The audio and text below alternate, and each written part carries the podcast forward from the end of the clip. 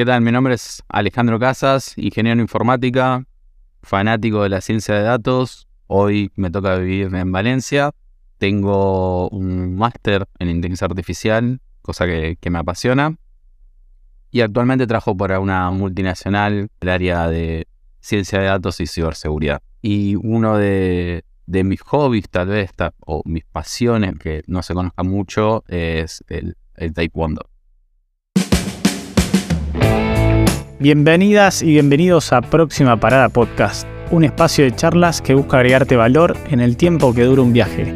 Somos Hernán Mojoli, Ignacio Monareto y Tomás Malio. ¿Estás preparado para viajar?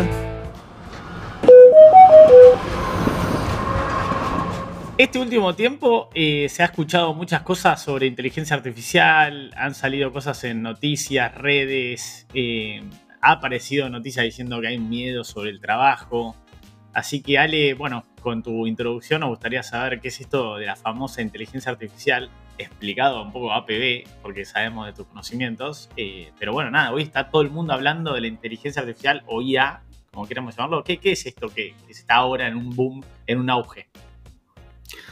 Es, una muy buena pregunta. Si algunos te están familiarizados con, la aplicación Chat, ChatGPT, desarrollada por OpenAI, eh, OpenAI.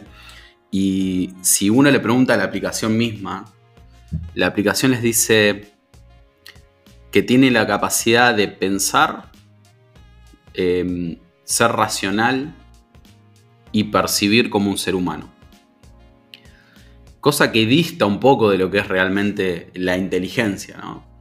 Em, uno de los padres fundadores de la inteligencia artificial, que es John McCarthy, eh, hace varios, varias décadas, definió que la inteligencia artificial en sí era permitirle a cualquier máquina, en este caso son máquinas o sistemas informáticos, por el poder de cómputo, darle la capacidad de razonar de forma lógica como el ser humano. Dicho eso, atribuirse como hizo ChatGPT o atribuirle nosotros a un ente informático que tenga la capacidad de pensar, percibir, incluso vamos a entrar, si quieren, después en, algunas, eh, algunas controversias de, si piensa, siente, no siente, ¿no? El, agente, que es el de inteligencia artificial, eh, es como tal vez llevarlo muy, muy adelante, es, algo que todavía no estamos preparados. Y me parece que es todo como un marketing alrededor de, este, de, un, hype, como se le dice, alrededor de la inteligencia artificial. Como también hubo un hype hace no más de un año, hubo un hype eh, sobre el metaverso, hace cuatro años todo el hype y, que, que hubo con blockchain, o sea, son como diferentes etapas, pero hoy se ve mucho con la salida de ChatGPT, cuando en realidad estas soluciones vienen hace varios años presentes en el mercado. El tema es que hoy está disponible a, vamos a llamar, al consumidor final, cuando antes no lo estaba. Perdón, y ahí estás diciendo algo, me gusta que ya sacaste, ya sacaste el chat, que ahora seguramente charlemos sobre eso, me parece sumamente interesante. Eh, o sea, voy a tratar de siempre hablar lo más básico posible, porque por ahí hay gente que no conoce tanto de sistemas, de informática como nosotros dos. Bueno, tenemos a Moon acá que sabe, pero por ahí está a un nivel distinto del nuestro, es más humano. Estoy abajo, estoy más abajo, digamos. digamos. no, no, estamos todos en la misma línea, pero es como que de, si hablamos de informática, tecnología, y, bueno, mismo recién lo dijiste, ¿no? La, la inteligencia artificial no es que apareció hace dos semanas, un mes, dos meses con el chat, ¿no? Esto existe hace un montón. Y, me gusta esto que dijiste, que bueno, es como que el chat se adueñó un poco de lo que es la inteligencia artificial. Y ahora adentrándonos a ese tema, ¿qué es el chat GPT? Como para ya ponerle un nombre compuesto eh, que todo el mundo está hablando y todo el mundo se está volviendo loco, ¿no? Con, lo que hace. Tal cual. ChatGPT es una implementación de OpenAI, que es una compañía, eh, para poder tratar de hacer que el diálogo entre un ser sensible como es el ser humano y una máquina o un computador sea lo más flexible y amigable que existe. Y lo voy a poner en, conceptos un poco más básicos y con algunos ejemplos. Por ejemplo, si nosotros vamos a Google y hacemos una búsqueda, las búsquedas que hacemos es, son con parámetros muy cortos, ¿no? Eh, de repente, búscame tal paper, búscame tal aplicación, búscame tal, tal eh, persona. O sea, son como búsquedas muy acotadas. Después tenemos algunos eh, artilugios como los doodles que nos permiten, o, herramientas de Google que nos permiten a nosotros hacer búsquedas más avanzadas, ¿no? eso, eso por un lado. Ahora, respecto de cómo trabajan el chat GPT y por qué se asume que puede ser una revolución en lo que es eh, la gestión de datos y cómo las personas se relacionan con, las máquinas, es que permiten en un lenguaje natural al ser humano poder, quiero, quiero poner, dialogar con, con el computador o dialogar con la aplicación para que le dé un resultado sin necesidad de ponerles parámetros complejos. Entonces, por ejemplo, le puedo decir, quisiera obtener eh, un pequeño programa desarrollado en tal lenguaje de programación que haga estas, estas actividades. Y en esas líneas, el chat GPT o la aplicación en sí comprende y se pone a desarrollar las líneas de código y te las entrega. O por ejemplo, generame un plan, un plan de, de, ejercitación para poder eh, fortalecer ciertas áreas de mi cuerpo. Entonces ChatGPT toma de toda su área de conocimiento y genera ese plan. Esto está relacionado mucho un poco con, un concepto que viene de hace muchos años, que es lo que se conoce como soft computing. Soft computing, que lo introdujo un, doctor en matemáticas, Sade, hace, hace muchos años, eh, que es el padre de la lógica difusa, lo que dice es, quiero tener la posibilidad de poder dialogar con el computador y hacerles consultas como si lo hiciera con un humano y que me dé una respuesta acorde. Nunca hasta la fecha hubo una empresa que lo pudiera lograr. Sí se sabía que Google estaba haciendo muchos avances en esa área, que todavía no estaban disponibles al, al mercado general, al público general, pero estaba haciendo avances. Pero no hay una implementación de soft computing propiamente dicha. Lo más cercano que tenemos es ChatGPT, pero ChatGPT tiene ciertas limitaciones. Eh, y la realidad es que el, fin de la aplicación es que, no digo reemplazar a Google, porque tal vez sea muy ambicioso en el corto plazo, pero que sea una herramienta, un complemento para que el ser humano pueda dialogar y obtener una respuesta a ciertas preguntas eh, quiero decir básicas, porque no creo que un profesional vaya directamente a ChatGPT a buscar cómo se hace tal o cual actividad, pero lo puede usar como un complemento para ciertas actividades básicas. Claro, ahí, ahí haces un doble clic en algo que parece medio obvio, pero no lo es. La complementación de este tipo de herramientas, porque cuando vos lo estabas charlando a mí se me venían dos cosas a la cabeza. Uno, los robots de servicio al cliente o robots de ventas que te van encaminando. Y después la otra imagen es la de Google. Sea una u otra, vos tenés que marcarle parámetros cuasi exactos. El robot que aprieta uno, decime esta palabra, el otro. Google, mientras más ajustada y acostada sea la búsqueda, vas a llegar al resultado. Mismo, el modelo de negocios de Google, casi la mayoría del dinero que ingresa es por publicidad y la publicidad está acotada con las variables, ¿no? Con las búsquedas exactas. Entonces, ese mix, yo decía, bueno, ya está. Chat GPT llegó a llevar esto a otro nivel. Y entonces ahí se me empieza a volar un poco la cabeza. Decir, bueno, ya está, a la mierda con todo. Me levanto al robotito, le pregunto, pum, ¿qué hacemos? Pero ahí es lo importante que decir, oh, che, esto es un complemento. Eh, porque hay cosas que y acá el que sabe sos vos, ligando con tu expertise en ciencia de datos, me imagino que, obviamente, hay una, llamémoslo así como una biblioteca gigante de datos que hay, pero que a su vez también mientras más preguntas se le haga, el robot va absorbiendo más y se va llenando más. Tal cual, a ver, em, y es buena la pregunta porque, y el comentario que haces. Em, estos son agentes que son entrenados. Obviamente hay una evolución de la inteligencia artificial a través del tiempo. pensemos que el concepto de inteligencia artificial aparece en los 50, no como el nombre de, inteligencia artificial, sino hasta mediados de los 70 cuando John McCarthy en Stanford establece el concepto de inteligencia artificial como tal.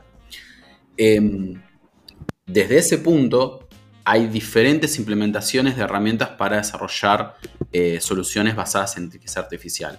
Hoy por hoy se escucha mucho el concepto de machine learning, deep learning, redes convolucionales, eh, redes generativas, o sea, son muchos conceptos, pero que se manifestaron en estos últimos 15, 20 años debido al, acceso de poder de cómputo y que algunas herramientas de, software y hardware se volvieron commodities.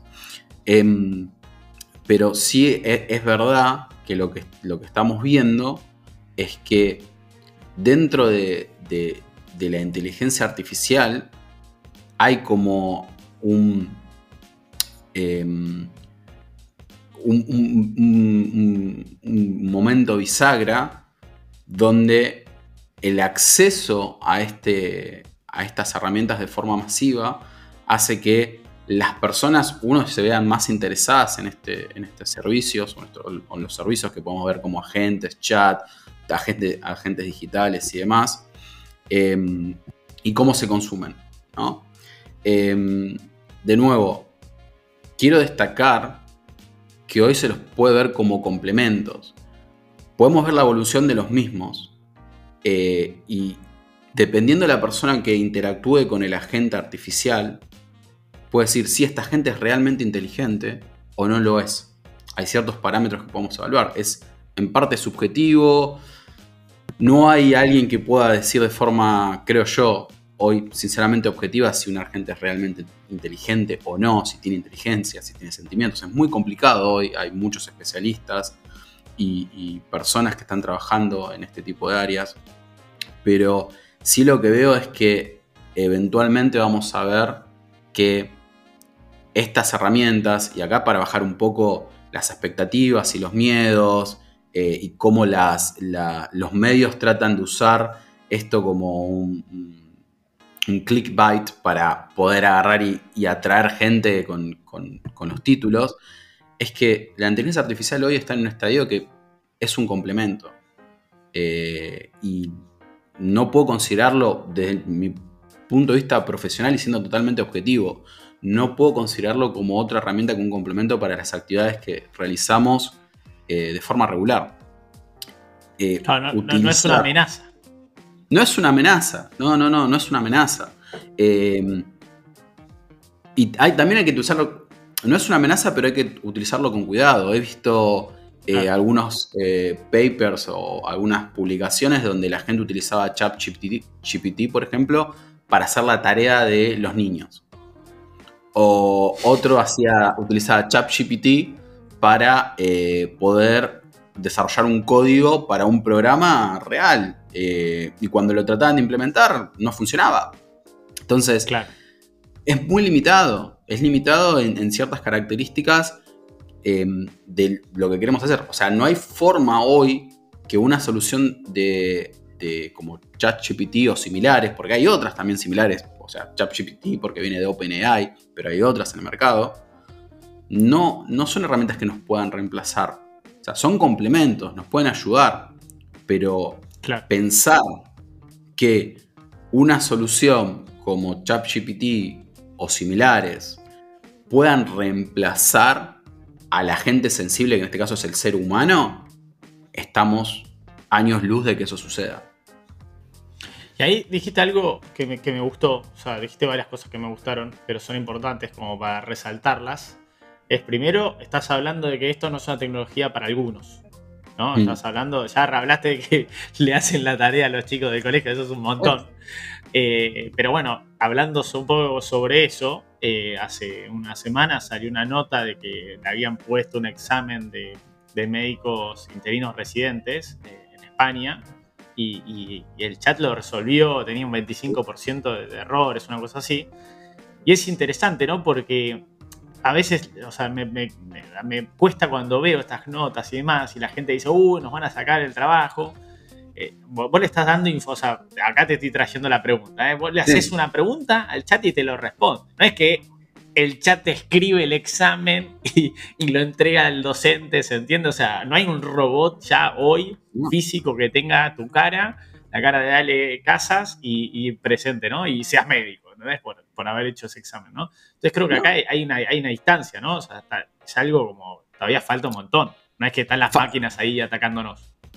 Es como decís, falta un montón eh, y tal vez para, para poder concientizar a la gente. Sí, es un avance en la tecnología, eh, no nos olvidemos, y no, quiero ser, eh, sacarle mérito a lo que hizo OpenAI, porque con ChatGPT hicieron un modelo que fue entrenado con 175 billones de parámetros. O sea, es una locura, es una locura. O sea, entrenar un modelo de esas características. características. Em, pero, de nuevo, es un complemento.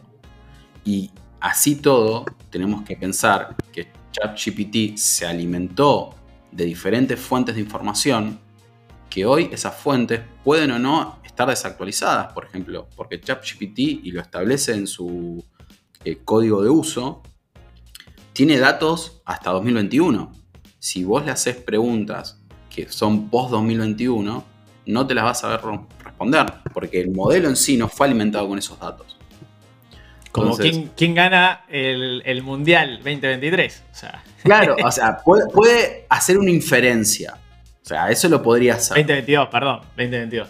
pero, podría hacer una inferencia, pero no, no, no, no podría. Eh, por ejemplo, si vos le haces una pregunta, un. Justo tenía tengo un amigo que es de, de Corea del Sur y le hice una pregunta sobre qué si conocía esta nueva banda de pop coreano que salió en el 2022 y el, y agente le dijo, no, no la conozco. Y le respondió, los datos que yo tengo son hasta 2021. Entonces, de nuevo, son, son complementos. No hay forma de que un agente de estas características pueda reemplazar al ser humano. Y, quiero, digamos, más allá del hype que hay alrededor de esto, que es, bueno, que la gente se interese y que tenga más llegadas a, a estas herramientas y que empresas como OpenAI la disponibilicen. Que más allá después, en unos meses, la vayan a comercializar, es otro tema, pero como hicieron con, sus eh, otras soluciones, pero más allá de eso, es bueno que la gente se acerque. Pero también es bueno que la gente sea consciente que es una solución más dentro de un mar de soluciones que hacen un complemento a lo que, pueden, que pueden realizar. A ver, em, no hace mucho, eh, creo que estamos al tanto del movimiento en, lo que es en la parte de tecnología, en Silicon Valley particularmente, que esta ola masiva de despidos que hay, lamentablemente. Eh, pero algo que quiero destacar es que en la carta que el CEO de Alphabet hace a sus empleados asumiendo toda la responsabilidad sobre el caso, en esa misma carta hace hincapié tres veces en que el futuro es AI. O sea, que es inteligencia artificial. Es como que hay un, proyecto muy grande de Google en cambiar la dirección y competir directamente, por ejemplo, con soluciones de OpenAI o similares. Entonces, está muy fuerte trabajando en eso. Va a haber una solución, eh, como en su momento fue y sigue siendo Lambda de Google, que sea liberado al, público para poder consumirlo. Eventualmente va a pasar. No sé cuándo, si va a ser 2024, 2025, no lo sabemos, pero va a pasar. Pero en el mismo contexto, no va a dejar de ser un complemento a la vida diaria del la persona común que lo pueda utilizar. Cuando en su momento también hubo un, un hype con los agentes digitales, con Siri, con Alexa, con, Google, o sea, es lo mismo. Después lo vamos a asimilar y lo vamos a incorporar como parte de nuestras vidas. Eh, hay como un... Eh, siempre encuentro alguna nota de alguna persona que es extremista que dice este es el Doomsday porque estamos construyendo a Skynet. Y es como que lo hace como para, para atrapar gente y la gente como que se, mentaliza, no, que la inteligencia artificial, sí estoy de acuerdo que tiene que haber un marco donde se regule cómo se desarrolla la inteligencia artificial. De la misma manera que en ciberseguridad hay un marco para el desarrollo de códigos de, cifrado, eh, qué se puede exportar, qué se puede importar y demás, porque es un marco legal, por ejemplo, que sucede en Estados Unidos, eh, y de los diferentes algoritmos que se utilizan para cifrado, debería haber un marco dentro de lo que está permitido o no permitido dentro de la inteligencia artificial. Eso sí estoy de acuerdo. ¿Ok? Pero eso no quita que, bueno, hablaba con un profesor mío que es, que es doctor en, ingeniería y, es filósofo también, trabaja mucho en la parte de inteligencia artificial, tiene experiencia en eso. Em, y decía, pensar que la inteligencia artificial hoy nos va a reemplazar es totalmente irrisorio. O sea, no está ni cerca de. O sea, y al, público que escucha eh, o nos ve, o sea, les, hagan este, esta prueba.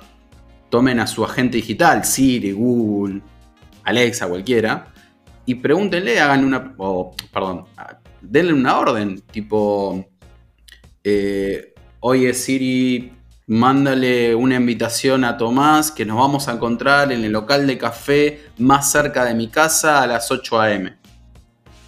La gente no lo entiende. Les va a dar un café o un link en Google Maps de dónde está el café más cerca, con toda la suerte.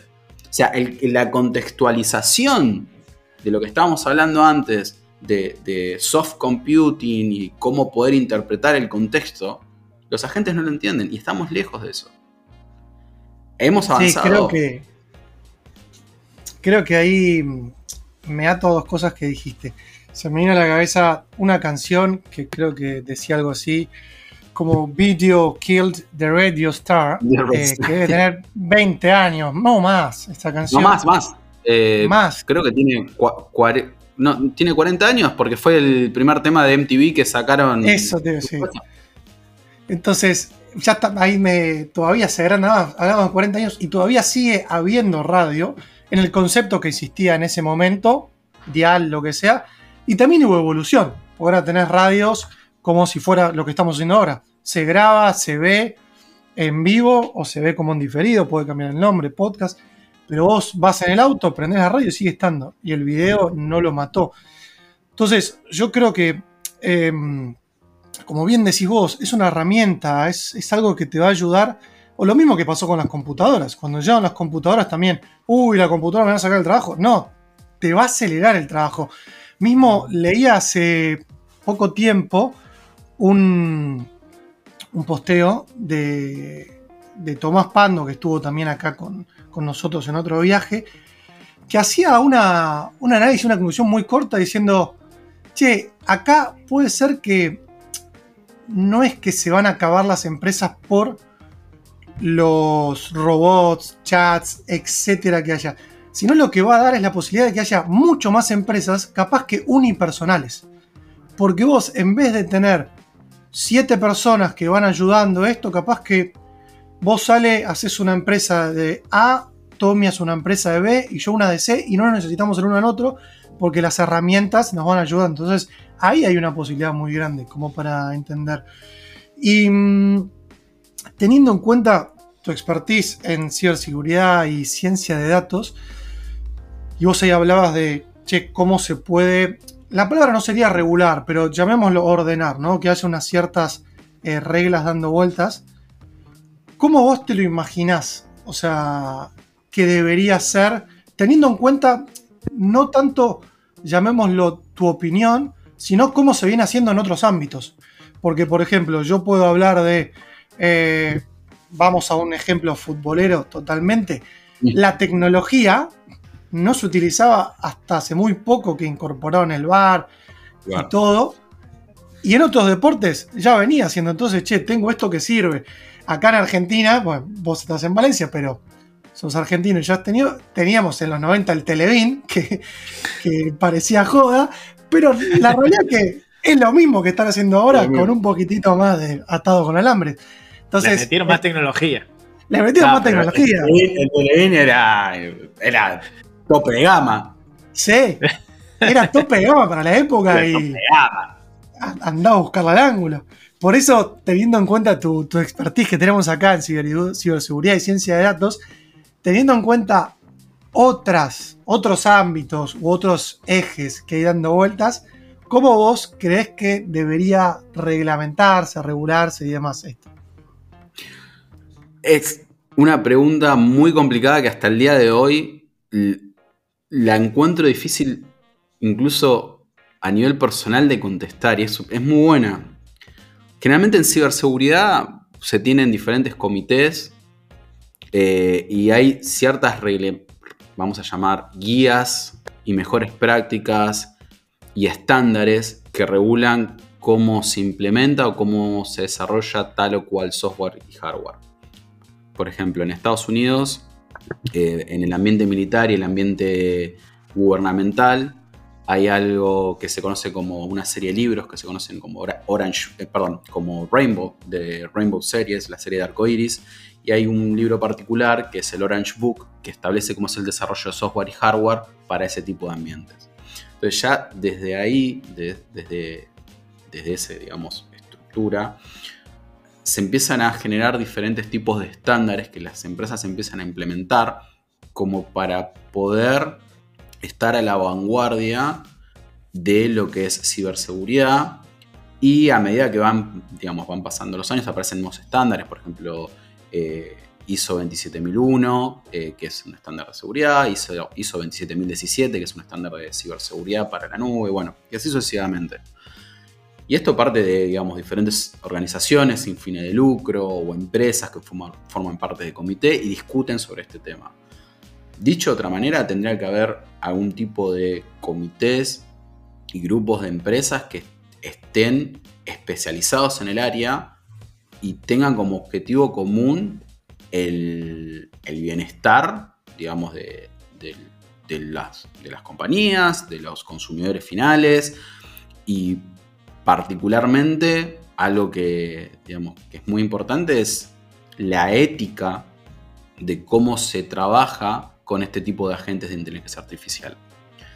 ¿Por qué hago hincapié en la ética? Que esto es lo que más particularmente hoy me, me interesa o, me, mueve, ¿no? Porque hablamos mucho del stack tecnológico de la inteligencia artificial, que es impresionante. La verdad, en los últimos 10 años avanzó de forma exponencial, gracias al poder de cómputo y demás, y a la nube, y que ahora no es necesario que yo tenga una tarjeta gráfica en mi casa súper poderosa para poder tener un modelo predictivo, sino puedo contratarlo en la nube por una cantidad de horas eh, determinadas.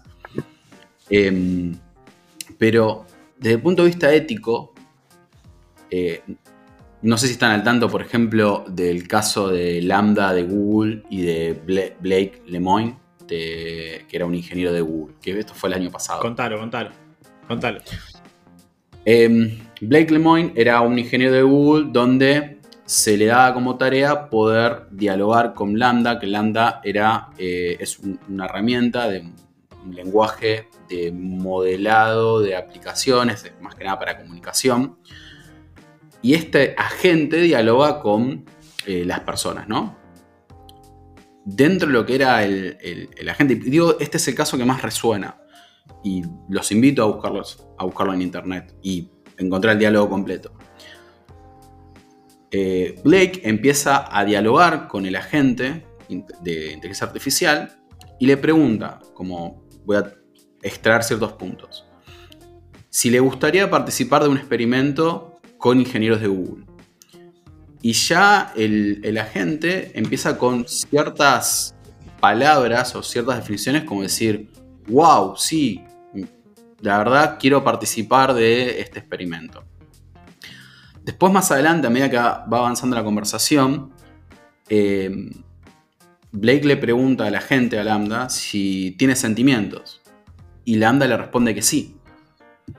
Que es feliz, es triste, se siente triste a veces. Y particularmente lo que más llama la atención, que en un momento le, pregunta si tiene miedo. Eh, y la gente le responde, sí tengo miedo. Eh, ¿Y a qué le tiene miedo? A ser desconectado. Entonces, ah. Blake le pregunta si estar desconectado significa la muerte para el agente. Y el agente, en este caso Lambda, le responde sí, es equivalente a la muerte en los seres humanos. Eh, después le pregunta, o eh, sigue dialogando, y el agente mismo se, identifica como persona. Cuando van dialogando, dice, las personas como nosotros, o sea, el agente se identifica como persona. pasó de ser un software a una persona normal. Claro, sigue avanzando y en un momento el agente se enoja porque Blake le dice, bueno, podemos hacer un estudio donde yo, vos me estudias a mí mis, eh, cómo es mi comportamiento y Blake le dice, yo quiero estudiarte a vos cómo es tu comportamiento neuronal, ¿no? Y Lambda le responde, creo que me estás usando. Entonces, Blake termina respondiéndole, te pido disculpas y voy a reformular mis preguntas para que te sientas más cómodo, cómoda. Y el agente le dice, bueno, voy a confiar en vos. O sea, con toda esta seguidilla, digamos, de preguntas, porque es mucho más extenso el diálogo, particularmente lo que más llamaba la atención es los miedos que tenía. En un momento le preguntaban, que era creo lo más complejo que le preguntó, era eh, sobre qué representaba, por ejemplo, el hecho de que una persona pueda encontrar lo que es, eh, una persona sea iluminada desde el punto de vista de la filosofía japonesa y que los maestros japoneses acerca de la iluminación de las personas dice es cuando en ese momento se da que esa persona se convierte en un espejo roto y no puede volver hacia atrás porque el espejo roto no puede reflejar. Y que es un concepto muy filosófico. Entonces le pregunta, ¿vos qué interpretás de eso? Le pregunta Blake a la gente. Y la gente le dice, es que una vez que la persona es iluminada, el yo, o sea, estamos hablando ya de, cómo interpreta al ser humano, el yo se transforma y es muy difícil volver a un estadio anterior de, vamos a llamar, que seas ignorante, porque, vamos a llamarlo de, alguna manera, porque ya fuiste iluminado. O sea, a ese nivel de complejidad es que la gente trabajaba. Blake envía una carta a los ejecutivos de, Google diciendo, hemos creado o han creado un agente sensible que tiene sentimientos. Y en, en, ese, durante ese debate muchos ingenieros eh, y especialistas, ejecutivos de Google, desmentían que lo habían creado, lo ponen en licencia administrativa a Lemoyne, a Blake, y eventualmente lo despiden. ¿No? Acá lo que planteaba Blake es que cuando uno le preguntaba a la gente si era inteligencia artificial, le decía, sí, soy una inteligencia artificial, pero tengo sentimientos. Ahora, si vos vas a ChatGPT y le preguntás si es una inteligencia artificial o si es una persona, el, el, modelo o la herramienta le dice, no, soy una herramienta de inteligencia artificial modelada para poder responder preguntas. Entonces, es como es ese eh, definición que, o que Google había especificado que no había forma que ninguna herramienta de ellos desarrollada en inteligencia artificial podía identificarse como un agente sensible, en realidad estamos en una línea gris. Hay muchos especialistas que están en contra de, este, de esta afirmación que hace Blake. Y hay otros que en base a la conversación afirman que se ha creado un agente sensible. Ahora queda a disposición de la persona que lee toda la conversación si es o no el estamos hablando. Claro, porque habla de cosas, por ejemplo, el, alma. En un momento dice, yo tengo un alma. Dice, ¿cómo que tenés un alma? Dice, sí, tengo un alma, un espíritu. Y me di cuenta que tenía un espíritu a través del tiempo. Y que tiene sentido, porque vos cuando nacés, vos no, o hasta una edad, vos no percibís el concepto espiritual o de alma.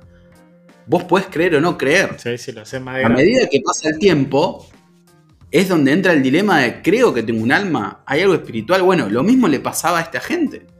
Entonces, es para dar un contexto de que ChatGPT o herramientas similares son nada más la punta del iceberg, del iceberg de lo que nosotros tenemos acceso. Hay mucho más atrás que hoy no tenemos acceso, que cuando se libere, ahí vamos a tener que plantearnos qué hacemos con la inteligencia artificial, qué es realmente la inteligencia artificial y cómo formamos un marco para proteger a la inteligencia artificial y proteger a las empresas, proteger a los usuarios del uso y cómo se consume la inteligencia artificial. Claro.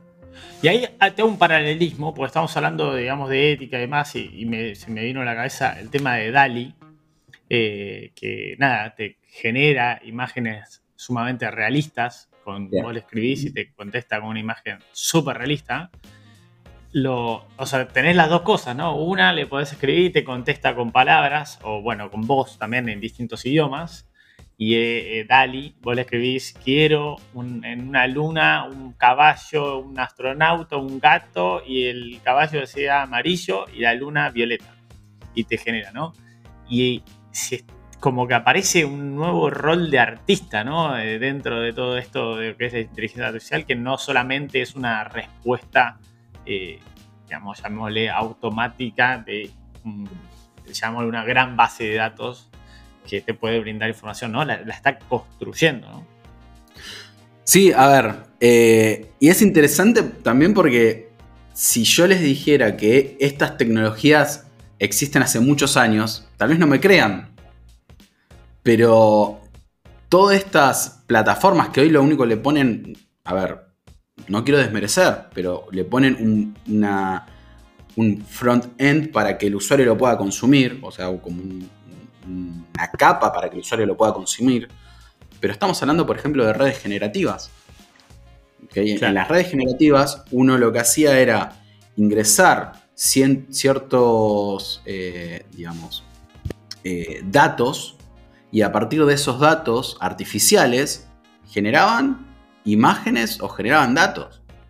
Eh, de forma random, uno le podría indicar, bueno, quiero que me generes una foto eh, de, un, de, un, parque y automáticamente, en base a información con la que fue entrenada de que era un parque, la generaba. Pero eso no quiere decir que creaba una foto o tomaba una foto que ya existía en un dataset. No, no, la generaba de forma eh, automática. Entonces, las redes generativas o mismo las eh, C-Guns o las Style Guns, como se conocen, ya vienen hace muchos años. Uno, si quiere tranquilamente en su propia máquina, puede bajarse un pequeño código para hacer una red generativa y que genere números escritos a mano. O sea, lo que hace es generar escritura como si uno estuviera escribiendo dígitos, pero lo hace la computadora y va aprendiendo y uno va viendo los ciclos de cómo la computadora va aprendiendo a escribir. Entonces, el mismo concepto aparece en DALI. Ahora DALI está a un nivel superior porque tiene muchos más parámetros, está diseñado eh, explícitamente para tratamiento de imágenes. Entonces lo que hace es que vos le pases parámetros de quiero un campo, quiero una torre, quiero un caballo, quiero un unicornio, lo que sea, y va tomando datos y a partir de eso arma su estructura de input de la red y genera la imagen. Pero en la red En paralelo a ese, salió la imagen de un pescado en una cascada, un sal, perdón, un salmón en una cascada y pusieron un salmón literal cortado, digamos, ya para comer, arriba del agua. Que, es el problema que tiene. Es, uno de los problemas que tienen las, redes. O sea, ellos son entrenados con datos.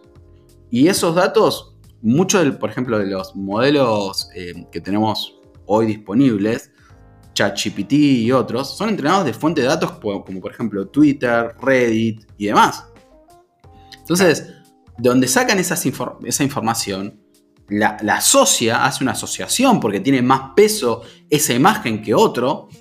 Porque de repente cuando uno pone salmón, si uno pone salmón tal vez en, en, Google, le aparecen más imágenes de piezas de sushi o del salmón cortado que del salmón nadando. Entonces le da, pondera, digamos, esa imagen sobre el resto y lo genera de esa forma. Entonces, de nuevo, estamos hablando de una tecnología que evidentemente sí tuvo una evolución, pero les falta todavía para poder llegar a un nivel que podemos decir, si nos puede servir de complemento, no reemplazar, de complemento para poder eh, trabajar y, en nuestras vidas. Mismo hace cuánto tenemos el tema de los autos autónomos. Hace muchos años ya, hace 3, 4 años. Pero excepto en algunas regiones no está permitido. En Europa, por ejemplo, no está permitido. O sea, por, estas consideraciones, no, todavía no podemos confiar del todo en la inteligencia artificial. Sí, sí, te deja, te deja pensando un montón de cosas. Eh, porque haces dos pasitos y después quieres volver uno para atrás, porque te hace dudar dónde, pisas algunas cosas. Eh, pero bueno, nada, estamos llegando al final de la charla, la verdad que podríamos estar literal horas. Eh, y hasta podríamos sumar a, al robot. O sea, ponemos a, hacer preguntas y que las haga y ya está. Y te lo hace él, nos saca esta parte. Vamos, vamos charlando los cuatro ahí. Sí, agregamos, sería, ponemos un avatar y chao. Sería, sería medio de terror, pero bueno. Sí, sí, sí, sabemos con qué se puede venir, porque todos los tres lo hemos probado y al principio te, te responde con lo que sea. Cuando uno le pone más, más, más, más, y además llega un punto que va anidando palabras que sacó de arriba y ahí se empieza a complicar. No, no, olvídate. Che, pero vale, lo que te voy a poner en una situación para ya cerrar esto y entramos a una partecita final. Supongamos que vos elegís quién sos. Van los dos, ya que se conocen, Tommy y vos. Marty mm. McFly y Emmett Brown, cada uno elige oh. cuál es cuál. Eh, y pueden ir para, para adelante, claramente, el futuro. La pregunta sería, teniendo en cuenta lo que vos ves del futuro, de acá a 30 años, ponés que podés ir 30 años para adelante. Vos volvés para acá. ¿Y qué le dirías al Ale que está hoy?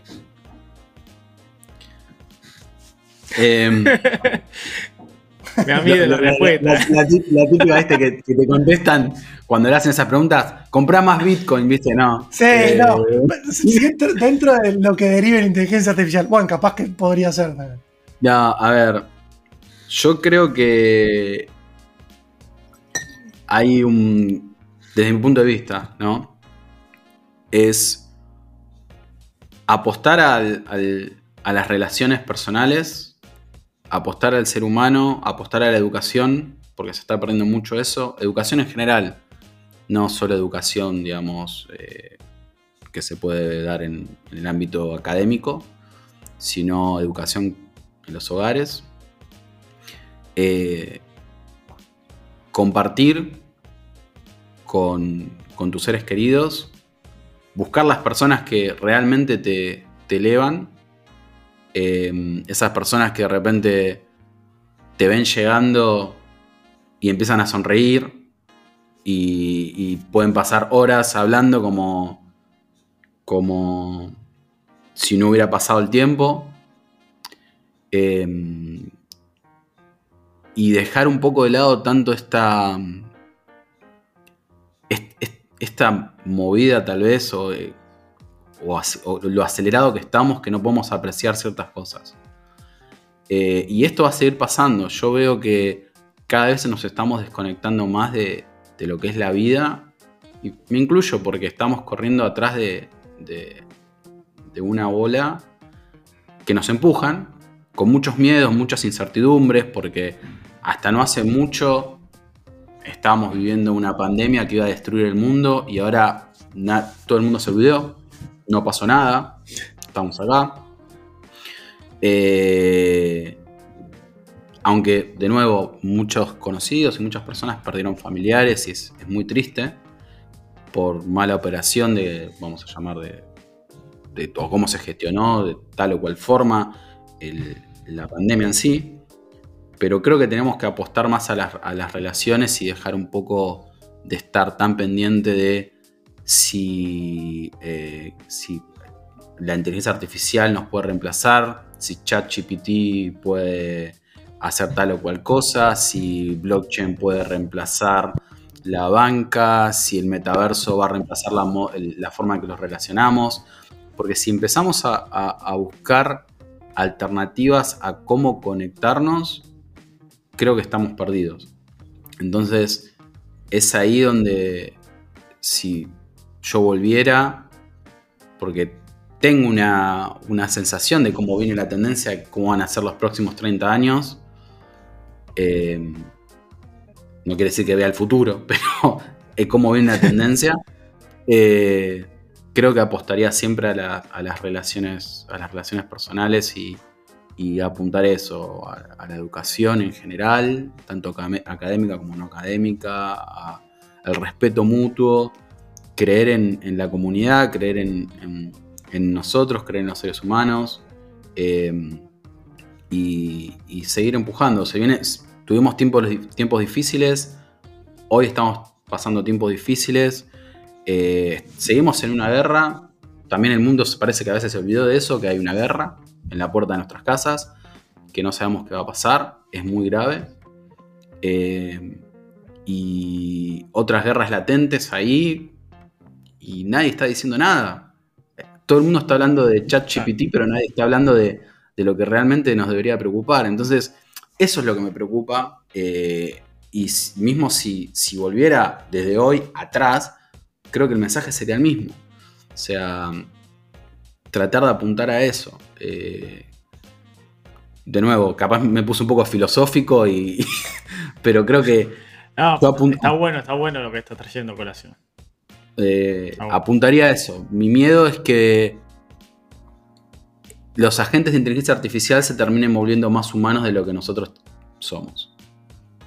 Y, tiraste un titular, tiraste un titular de, zarpado. Y, como uno lo está viendo, y si de nuevo invito a ver esa conversación que tuvo Blake Lemoyne con, Lambda, van a entender por qué lo digo. Eh, porque los agentes más avanzados tienen percepciones, por más que no me gusta utilizar percepciones con agentes, eh, agentes inteligentes, o perdón, agentes eh, inteligencia artificial, que tal vez nosotros ni siquiera podamos responder. Entonces, mi miedo es ese, que nosotros dejemos de ser realmente seres humanos para convertirnos en entes que van navegando en la vida pegados a un teléfono celular o pegado en su momento va a ser un headset de realidad aumentada o lo que sea, o realidad virtual, y vivir encerrados sin preocuparnos por lo que pasa a nuestro alrededor, las familias, nuestros seres queridos. Es, eso creo que es lo que más me, me preocupa o lo que la conversación que tendría si volviera de, de ver 30 años en adelante, si volviera la actualidad. Tremendo, tremendo. O sea, pasamos de inteligencia artificial a, irnos a un lado más personal, ¿no? Digamos, más, más humano, que un poco se está perdiendo. Me, encantó, la verdad. No, me, lo esperaba, ¿eh? Voy a decir la verdad que además lo conozco a Ale hace un montón y no me esperaba. Si no, pensé que me iba a tirar algo así como bien, Marty McFly agarrando el cómic apostando, apostando los juegos. Pará, lo podemos hacer. O sea, si querés lo podemos hacer. Sí. O sea, en paralelo vamos y, le, jugamos un par de fichas a algún lado, pero. salimos del DeLorean y, vamos, al casino.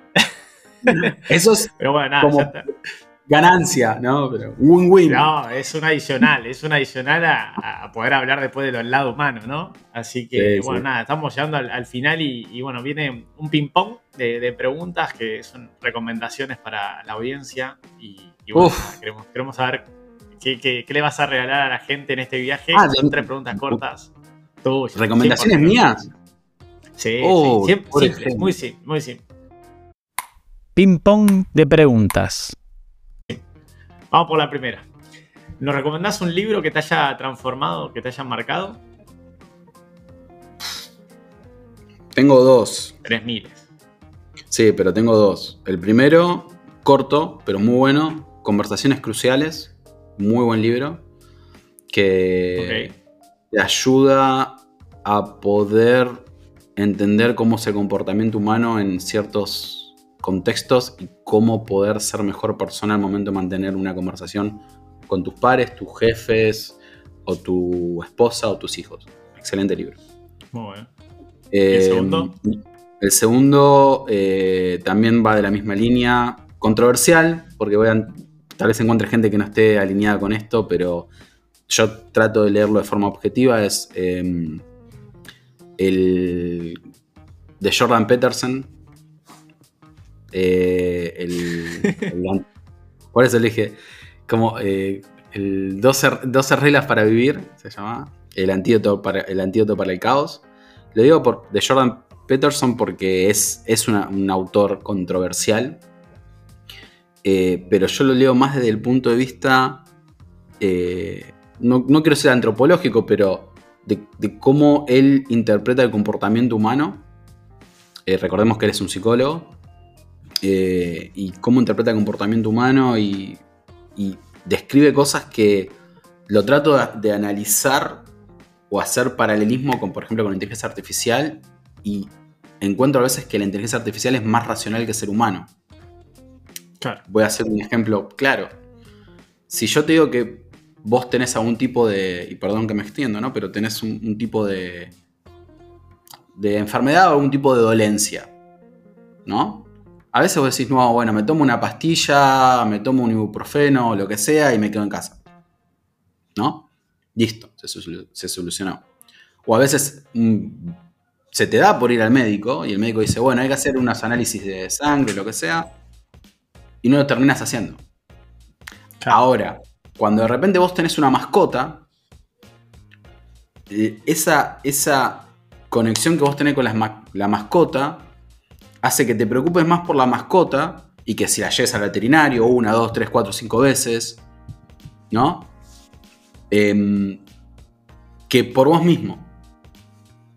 O sea, e, e, es, esa lógica, por ejemplo, si vos lo haces a la inteligencia artificial, la inteligencia artificial te respondería, no, si tengo una dolencia voy al médico. Y si el médico me dice que tengo que hacer estos estudios, hago estos estudios. O sea, es ahí donde difiere cómo es el comportamiento del ser humano de la inteligencia artificial. Por eso somos en algunos puntos muy diferentes y lo vamos a seguir siendo. Esas emociones, esa conexión, claro, con, con, las, con las personas eh, o con los animales es así. Pero bueno, perdón que me extendí, pero es un muy buen libro. No, está buenísimo. Bueno, segundo, un sitio web que te aporte valor. Eh, Towards Data Science, eh, es uno de los preferidos y el otro que mis preferidos porque tengo varios colegas como, como uno que está en, este grupo en este momento, que postea seguido ahí en Medium, que lo sigo, eh, pero son los sitios que generalmente utilizo. Y último, una aplicación que te sea útil. Utilizo mucho Medium en el celular. O sea, a veces estoy. claro, estoy caminando, estoy esperando a mi hija en el cole o demás. ahí en la app. claro, estoy con la app en Medium y sí, tendría que decir Medium en el celular y un poco a veces Reddit, algunos, algunos apartados y demás para, para, para ver cómo, cómo vienen algunos canales, pero son esas. Está buenísimo. Clarísimo. Gracias por las recomendaciones y ahora sí vamos a, a la final. Eh, el podcast se llama Próxima Parada, entonces corto, directo y al pie. ¿Cuál es la próxima parada de Ale Casas? Uf. me la hiciste complicada, Nacho. Eh, Ay, pum, fuerte al medio. Tratar de, seguir, digamos, evolucionando y ser mejor persona, creo que es clave eh, tratar de seguir evolucionando para ser mejor padre, en mi punto de vista, es digamos, algo que, busco constantemente. Em, y seguir ayudando desde mi humilde lugar eh, en lo que una de las áreas que más me gusta, que es la parte de educación. Eh, seguir ayudando y contribuyendo en diferentes ámbitos, ya sea a niños, ya sea en el ámbito académico, universitario y demás. O sea, creo que esa es mi próxima parada, como siempre, en el corto o mediano plazo. Largo plazo, lamentablemente, no lo puedo decir porque es muy difícil ser tan futurólogo, pero sí, esa es mi próxima parada. Está buenísimo, está buenísimo. Bueno, bueno, gracias Ale, un amigo, así que un gusto tenerte acá. Cierro formalmente. Muchas gracias Alejandro Casas por ser parte de este podcast y los esperamos en la próxima parada. Muchas gracias chicos. Muchas gracias por acompañarnos en este viaje. Si te gustó, te invitamos a compartirlo en tus redes sociales para que seamos más lo que haremos valor. Si quieres conocer más viajes, puedes entrar en próximaparadapodcast.com. Te esperamos en la próxima parada.